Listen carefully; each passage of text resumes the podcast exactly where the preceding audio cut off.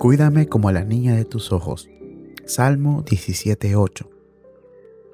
Una vez más en este día, el Señor nos ha protegido. Y esta noche deberíamos recordar su fiel amor. Pero mientras recordamos su bondad en el pasado, deberíamos orar por protección para el futuro. Qué hermosa, expresiva e imponente oración es esta. Cuídame, porque tú eres omnipotente, omnisciente y completamente sabio. Cuídame, porque estoy expuesto a enemigos y tormentas. Estoy en peligro desde diversos frentes. Soy débil e inexperto, como pájaro con plumaje naciente. Tengo miedo de caer. No tengo nadie en quien reposar sino en ti. Cuídame como a la niña de tus ojos, atentamente, constantemente, con ternura y con gracia.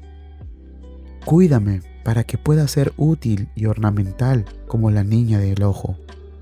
Cuídame en Cristo mi cabeza, observando, aguardando y disfrutando tu presencia y tu bendición. Cuídame, porque veo a muchos caer en pecado y siento que soy tan propenso como ellos.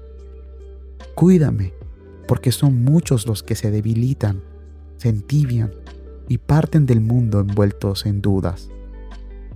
Cuídame de noche y de día, y que pueda yo reconocer tu bondad protectora, para que pueda decir con confianza, el Señor es mi protector, Él es como mi sombra, siempre está a mi mano derecha. El Señor me estará vigilando cuando salga desde ahora y hasta siempre.